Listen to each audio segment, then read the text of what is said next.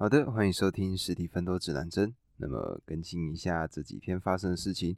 那昨天呢，我呢半夜的时候就重新设计了一下 podcast 的封面。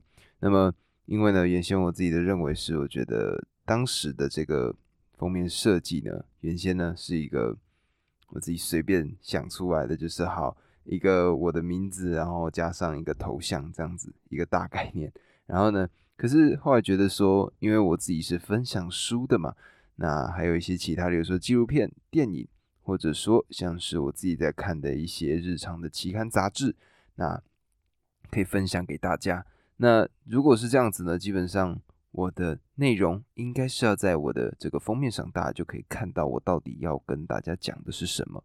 所以的话，我想一想，我昨天呢就花了可能四五个小时吧，重新的去把一个封面做好。然后我做了很多个不同的版本，到时候呢，我呢会想说，到时候丢在我的社群来问问看大家的意见，因为呢，我觉得换一个封面感觉挺不错的。然后自己看了也赏心悦目，毕竟花了蛮长一个时间段去做的。那么除了这个之外呢，那么除了设计封面之外呢，接下来还有一个大动作，就是会把所有的录音档到时候全部丢在 YouTube 上面。那这个是近期会做的事情，想说，诶，在 YouTube 上呢，应该也有很多愿意去听这些内容的人，然后想说增加一点这些曝光度，这个呢是我的一个规划。那么这几天呢，除了看书之外呢，就是去听了一些音乐，包括呢像是一些独立乐团啊、老王啊，或者说嗯傻子与白痴嘿这些乐队，然后也听了韩国的一些嘻哈歌曲。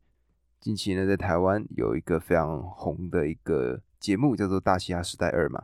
那我在这个节目里面呢，就是听到了很多很好听的歌曲，然后 YouTube 的推荐列呢，就推了一些韩国的饶舌作品给我。那我就觉得，哎，还不错哎，里面很多很有意思的制作内容。那也颠覆了我自己对于韩国音乐的想象，因为韩国音乐呢，在我之前的认知里，大部分都是比较男团、女团的音乐。那么近期呢，就算是打开了一个新的世界，就去仔细听了一些早期韩国的一些嘻哈歌曲。那么我近期呢听到的一首叫做《毒气》，这首歌呢是一个韩国人叫 Iron 他写的。那当然他自己呢已经自杀身亡，而且生前其实呃留下记录没有到非常好，但是这首作品我觉得非常非常的好听。所以呢，我呢就这几天有些时候呢，如果需要静下来的时候，我就会找这首歌来听。那也推荐给想听的朋友。那么好，接下来我们就来到今天的单集啦。今天的单集也就是高效能人士的第七个习惯，也就是不断更新。那么哇，我们终于把这本书从第一个习惯讲到第七个习惯了。每一天，每一个新的习惯呢，都会让我重新去思考自己的人生。甚至我觉得说，每一个习惯它其实都要花不少的时间去沉淀、去思考。其实七天。太短了，但是呢，因为毕竟是要介绍给各位嘛，所以呢，还是必须要在这个时间段内把所有东西都分享出来给你们。那么，我们今天呢，就来到第七个习惯。那么，在介绍第七个习惯之前呢，我呢看了一下我自己的后台数据，目前呢有日常在规律收听的呢有三成有订阅。那除了这三成以外呢，其实还有其他七成的人还没有订阅这个。Podcast 节目，那么如果可以呢，各位按下一个关注。那随着人数的增多呢，接下来以后或许还会有更多不一样的活动，例如说呢，直接访问作者，他们对于他们自己写书的一些心得跟看法。那么这个呢是未来会做的事情。那下面呢，现在最需要的就是各位的订阅，各位的关注，麻烦大家了。好，回来我们到这个七个习惯吧。前面三个习惯，习惯一、习惯二、习惯三，这三个习惯呢？最重要的是告诉我们什么？就是让我们成为一个独立的人。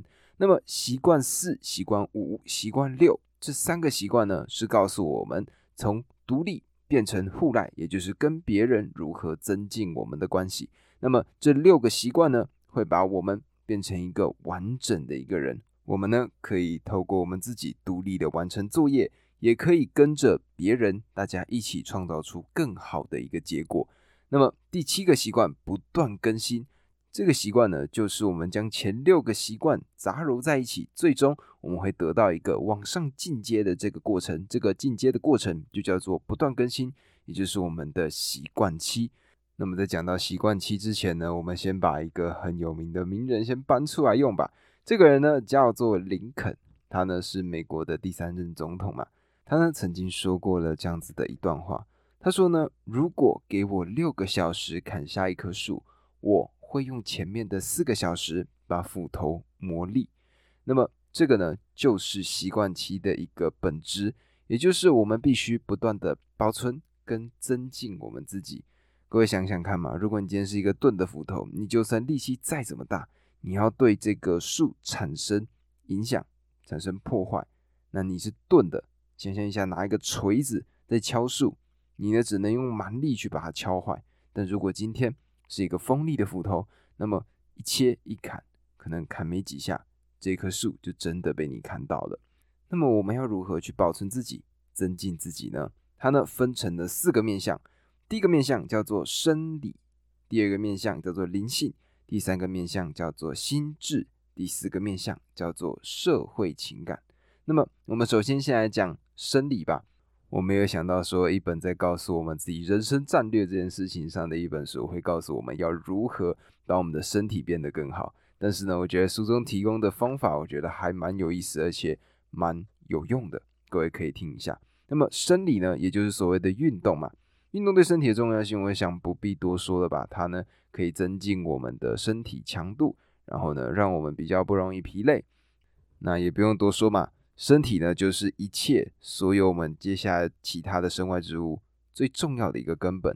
如果呢你想见荣华富贵，但是你身体烂光了，这种得不偿失的交换呢，我想应该没有人会想这么做的吧。所以呢，在里面生理这个部分呢，它提供了三个面向。第一个面向呢叫做心肺运动，第二个面向叫做弹性，第三个面向叫做力气。那么第一个呢，我们先来讲心肺吧。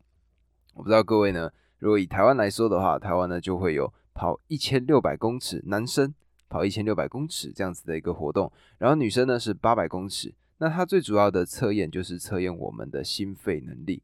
那心肺能力不用讲嘛，就是耐力。那么科学上呢，讲到心肺耐力这件事情呢，我想大家应该也都有目共睹了。很多的书籍、很多的期刊、很多的科学报告都有告诉我们心肺的重要性在哪里。那么我自己呢，举一个我个人的经验。我们高中呢，学校呢会有一个举办叫做越野赛跑的一个比赛，也就是因为我们学校后面有一座小山，那这座小山呢，它的距离大概是五点六公里，五千六百公尺。那这样子的一个距离呢，就是测验我们这些高中生当时的所谓心肺的耐力。那我还记得呢，尤其在训练这个五千六百公尺的这个过程当中呢，每天因为都要跑步嘛，那这样子的一个过程，其实诶，心肺真的有变好，然后。上课也比较精神，打篮球呢也比较不会那么容易累。那么我们平常呢到底要怎么样去训练我们自己？那么书中呢它提供了一个方式，这个方式呢就是我们基本上在平常的时候呢，我们的每分钟心跳要到一百下以上，然后持续三十分钟这样子的一个过程。这种呢只是一个普通的基本的运动。那么如果呢你是想要真的让你的心肺达到一个最好的一个效率的话呢？它这边有一个公式，各位可以去算一下，就是你呢用两百二十去减掉你的现在的年龄，那现在年龄减掉之后呢，会得到你在这个年龄段的最佳心率，也就是你呢用尽全力在运动的时候，那你的心跳每分钟跳的次数，那么两百二减掉你的年龄，这个呢就是你的这个标准，那再乘以百分之六十，那你只要达到这个数字呢。基本上就是一个很好的心肺的一个次数。举例来说，一个二十五岁的人，他的最佳的一个心肺的次数呢是两百二十减掉二十五，然后呢再乘以零点六，答案呢就是一百一十七每分钟。你的心跳跳一百一十七下，那这样子的一个数字呢，我们的身体，我们的心肺耐力就会变强。那么除了心肺之外呢，我们来到第二个层面，也就是弹性。什么是你的弹性呢？就是你身体的柔软度。为什么我们在运动前要暖身操，然后我们在运动完之后要收操？其实这个过程呢，就是把我们的这个筋给拉开。那拉开有什么好处？拉开的好处呢，就是我们的柔软度会增加。柔软度增加呢，我们在做一些运动的时候比较不容易受伤，因为呢，我们筋拉开了，我们可以做到的动作就不会那么的僵硬，这样子呢，就会减少我们身体的受伤的风险。那么除此之外，为什么我们要收操？各位收操它的意义呢，其实是在于各位有没有经历过这种经验，就是运动完的隔天，你的全身肌肉酸痛。其实这个呢，是因为你的身体有过多的乳酸，这个乳酸呢，让你的身体会有这种酸痛感。但是呢，如果你在训练完之后多加了这个收操的一个动作呢，那么你呢就可以把这个乳酸给代谢掉。那当然还有其他方法，像是例如说我之前有看过是喝多多还是呃优酪乳这些做法。那么这个呢就是弹性。第三个层面就是力气。那力气呢？近几年应该大家都也知道嘛，就是所谓的健身。各位讲到健身呢，它肯定是一个没完没了的话题，它有很多的层面。例如说，你要训练哪一个部分，或者呢，你要怎么饮食，你要怎么睡眠，它呢是一个完整的体系。那每一个地方都有每一个学派他们的做法。那但是呢，我们呢，普通人强身健体的话，诶，当然第一种就是我们运用我们自己的身体嘛。例如说，伏地挺身、仰卧起坐，诶，这种。或者卷腹、棒式这些做法，那这些做法呢，对，不会用到器材，而且在家里就可以做。这个呢，基本上是我自己会做的一些方式。那么有些呢，会去健身房里面，那健身房呢，它就会帮你训练到你的固定的、特定的一些肌群。那透过这样子完整的一个训练模式呢，我们的力气就会变得比较大。那么当然，最好的做法呢，就是请个教练，让他呢先带你，告诉你要怎么样去把你的身体。正确的使用你的肌肉，因为呢，其实有些时候我们在使用这些健身器材的时候呢，是会有受伤的风险的。那找一个教练呢，其实最重要的就是要告诉我们如何正确的使用我们的肌肉来发力。所以，如果各位对于健身有兴趣的话呢，当然就是找个教练，那请他帮个忙，那么让他呢告诉你你该做的动作是什么，然后呢学完一期之后。接下来呢，你呢去健身房，就可以知道你自己特定要练的东西是什么。那以上三个心肺、弹性、力气，这个呢就是所谓的生理层面。再往下就是灵性层面了。什么是灵性层面呢？讲白一点呢，就是我们自己内心的平静。那么各位呢，在什么样的情况下会感受到平静呢？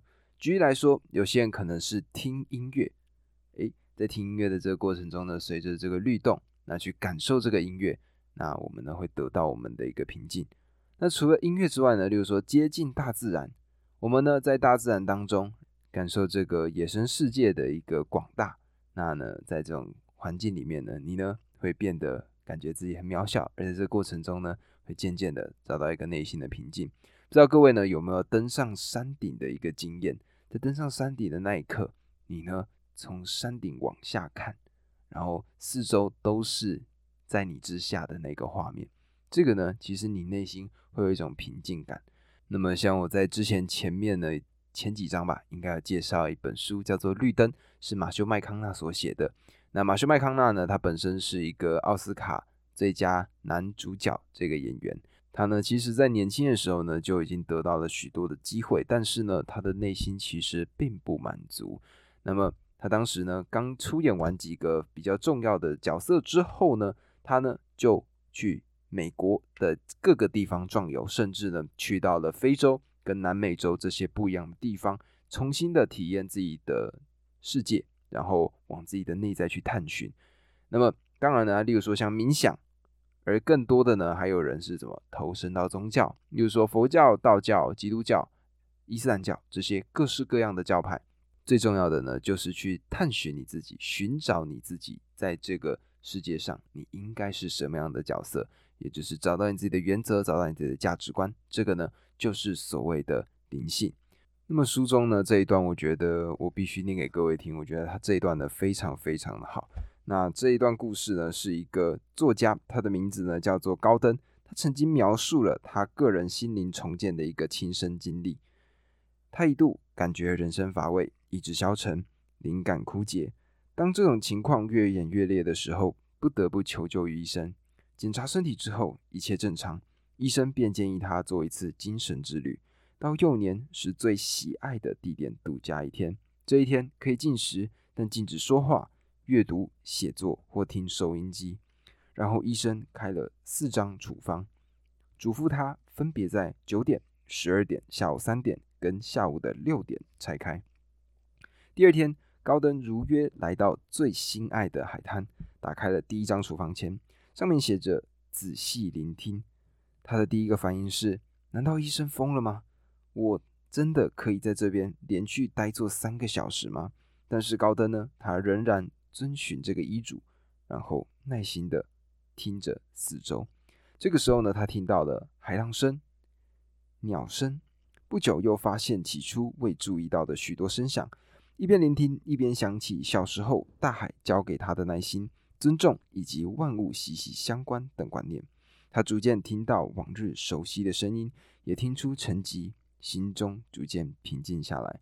到了中午的时候，他呢打开了第二张处方签，上面写着“设法回顾”。回顾什么呢？也许是他的童年，也许是往日美好的时光。于是他开始从记忆中挖掘点点滴滴的乐事，设法回忆每个细节，心中渐渐升起一股温暖的感觉。到了三点钟的时候。高登打开了第三张处方签，前两张的遗嘱并不难办到，这一张检讨动机却不容易。刚开始呢，他为自己的行为辩护，在追求成功、受人肯定跟安全感的驱使之下，他不得不采取某些举动。可是再一细想，这些动机并不如此正当，或许这正是他陷入低潮的原因。一一回顾过去愉快满足的生活之后，他终于找到了答案。他写道。我突然领悟到，动机不正，诸事便不顺。不论邮差、美发师、保险推销员或家庭主妇，只要自认是为人服务，都能把工作做好。若是为私利，就不能如此成功。这就是不变的真理。到了六点，打开的第四张处方签非常的简单。他说：“把忧愁埋进沙里。”他跪在沙滩上，用贝壳碎片写了几个字。然后转身离去，头也不回，因为他知道潮水会涌上来。所以呢，各位如果呢需要找到像这样子灵性之旅呢，我觉得这个是一个大家可以参考的一个模板。那么我自己觉得呢，因为我自己平常呢也有在做冥想，我觉得冥想呢也是一个很好的做法，它没有任何的宗教性，就是单纯的让自己静下来，你呢会重新找到自己的专注力。我觉得呢这个是我可以推荐给大家的。那么。这种冥想的书籍呢，我想我在未来呢也会找一个时间段来分享给大家。那么我们呢再进到下一个层面，下一个选项，也就是我们必须要精进的，就是所谓的心智。那什么是心智呢？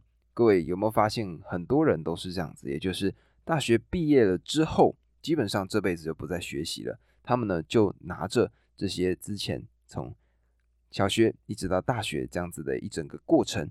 然后自己学过的经验知识，然后呢就投入到职场里，而也因为呢他们就是这样子没有去做更新。有些人呢虽然号称是五十年的经验，但其实呢是一年的经验用了五十年，在这过程里面他们没有去精进，没有去变化。那么这个呢就是我们去锻炼我们的心智最重要的一个部分，也就是学无止境。那么什么是学无止境呢？也就是我们必须去阅读。们必须去吸收新的资讯，而且是好的资讯。例如说呢，像这种有些电视剧啊，或者是什么肥皂剧，诶，这个呢，我觉得如果你呢想要让自己的心智变得越来越好，我觉得呢，各位可以去好好的阅读，静下来，或者呢，诶，听听 Podcast《史蒂芬的指南针》，各位呢就可以渐渐的了解到一些不一样的内容。那么除了阅读之外呢，写作其实也是一个很好的做法。那写作呢，一种是什么？创造作品。那但是书中呢，看起来它最多的、更多的是要告诉我们是写日记。什么是写日记呢？也就是跟自己对话。你呢，可能这个时候你的思绪是很庞杂的，你有很多的事情想要做，但是呢，你没有理出一个头绪就傻傻的行动的话，那么会怎么样？你呢就会找不到你到底真正要做的事情是什么。最终呢，你跑得再快，你没有跑向你要的方向，那这跑了就等于白跑。所以呢，写作的这个过程呢，其实就是。你呢，把你自己的想法全部吐在纸上。那吐在纸上这个过程中呢，你就会仔细的去检讨你自己写出来这些东西。写出来之后呢，诶，好，我要怎么样去改进？这个呢，就是我们写作一个很重要的一个过程。而有些人呢，可能会跟我说：“哈，可是我写作不怎么好。”诶，这个是一个你跟你自己的一个对话，你呢也不需要写给别人了解，你只是跟你自己对话。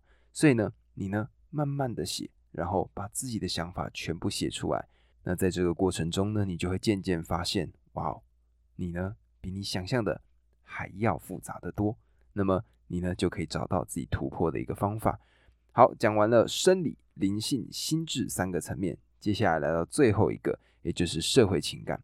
那么社会情感呢，如果讲白一点、简单一点，就是习惯四、习惯五、习惯六。那么如果说呢，正确的把里面习惯四、习惯五、习惯六呢，我们把它实践出来。我们呢，在社会情感这个层面上呢，我们呢就可以做出很好很好的成果。那么，要复述一下习惯四五六吗？习惯四五六呢？习惯四是什么？习惯四呢是双赢思维，习惯五是知己解彼，习惯六是统合综效。那么，我们呢，如果拥有这三个习惯，那么我们呢，在社会情感上一定可以有很好的一个结果。那么，讲完了我们的这个四个层面之后呢？最重要的还有一件事情，也就是我们的思维会形塑我们的做法。那么这边呢，举一个当时在美国发生的一个例子。当时呢，美国呢，他们有一个好坏班的区别，他们呢让这个学生在入学之前先考试。那考试之后呢，就会分出哪些是好班的学生，哪些是坏班的学生，也就是哪一个程度比较好，哪个程度比较差。然后呢，可是他们在交给这个老师的时候。他们呢搞错了，他们把程度好的认为是程度差的，把程度差的认为是程度好的。结果隔了一个学期之后呢，那些原先被认为是程度好的学生，因为贴错了标签，所以呢，他们被认定是资质不好的学生。他们呢在那个学期的成绩明显的下滑，而相对应的那些程度差但是被贴上程度好标签的孩子们。他们呢，这个学期的成绩明显的往上走了，非常非常的多。因为呢，这些老师呢，虽然感觉到这些学生呢做事或者说整个程度没那么好，但是呢，他们会在内心说服自己说，这些孩子是资质好的孩子，所以呢，他们就会不断的用各式各样的方式去教导这些小朋友。这些小朋友呢，最终的成绩也变得比较好。所以各位可以看得出来，也就是我们的思维。我们原先的这个态度会决定我们最终的做法，而这个做法呢，就会得到我们相应的结果。所以最重要的，我们必须先设定好我们自己到底要什么。而当然，这个部分呢，就又回到了所谓的习惯一、习惯二、习惯三，我们要怎么让自己变得更好？所以你可以看见，习惯一到习惯七，它就是一个循序渐进的过程。我们先学习，然后实践，最后坚持，接下来呢，再回到学习。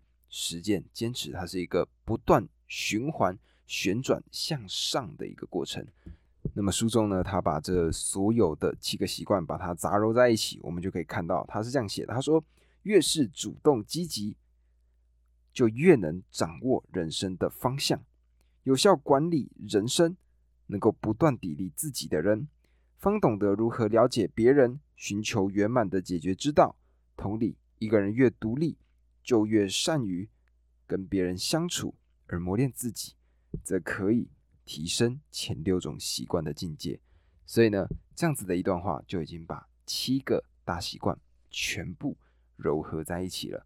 那么，也希望呢，各位在听到这习惯一到习惯七的这个过程中呢，渐渐的找到自己真正想要做的事情是什么，然后变成一个自己真正想成为的人。